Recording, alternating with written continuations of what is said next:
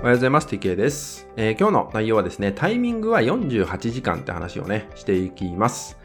タイミングってあるじゃないですか。で何かね、やろうとするとかね、誰かに何かを伝えるとか、いろいろあると思うんですけど、このタイミングってもちろん会う時と会わない時ってありますよね。今はタイミングな時、そうじゃない時ってあると思うんですけど、このタイミングっていうね、ものをですね、都合よく捉えてしまって都合よく使ってしまうって方もいるんですよね。まあ、いわゆる逃げとして使ってしまっている方もいます。その場合、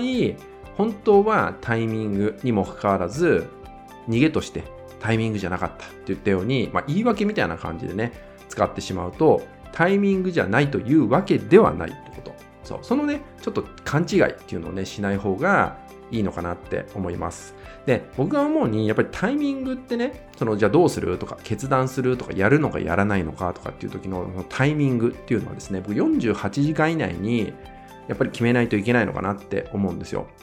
でそれが過ぎてしまうと、もうタイミングを逃したと思ってもいいかなって思います。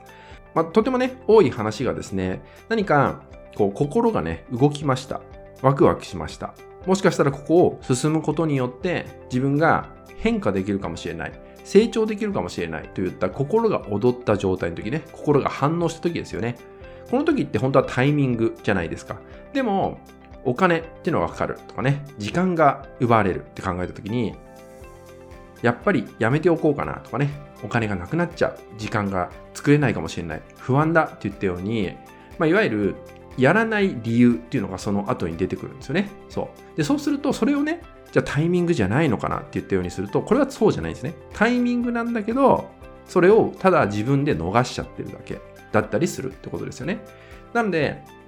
48時間以内にその心が踊ったら、本当はですね、もう決断した方があなたにとってはベストです。もし48時間経っても決断できないんだったら、タイミングとかじゃなくて、諦めた方がいいってことです。諦めた方がいい。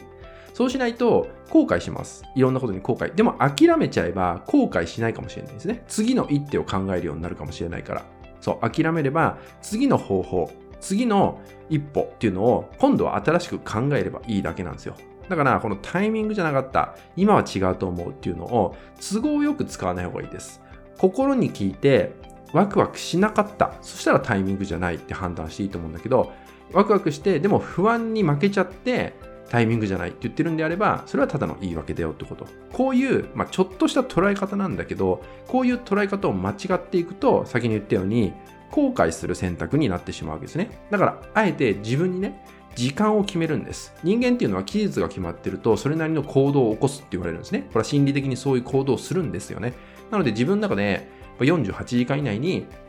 行動を起こすってことは大事ってことです。まあ、たまにね、いらっしゃるんですけど、結構、その、決められないとかね、不安ばかり考えちゃったりとか、まあ、要は考えることがあんま好きじゃないって方はですね、決めるってまでに、長くてね、1ヶ月ぐらいかける人いるんですよ。そう。でもそれだとね、もう意味がなくて、考えるというレベルじゃなかったりするんですよね。そう。ただ考えることを拒否してるだけとか、言い訳を考えてるだけになっちゃうんで、成長しにくいです、そういう方っていうのはやっぱり。なので、ちゃんと2日間っていう時間を決めて、その中でちゃんと自分の本当に感じてることを決めていくってことをするだけでも、まあ、その先が変わってきます。あなたの未来、一つ一つの捉え方っていうのは変わってくると思うんで、まあ、このタイミングっていう言葉をですね、都合よく使わないで、ちゃんと心と、自分の心と対峙してですね、えー、タイミングなのか、そうじゃないのか、そういう選択をね、できるようになっていただけたらなと思います。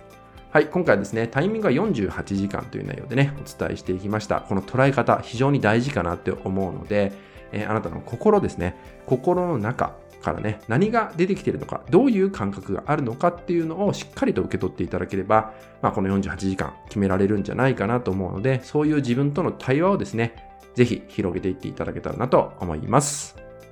はい、引き続きですね、LINE 登録、メルマガ登録で特典をプレゼントしております。そちらもご登録いただけると嬉しいです。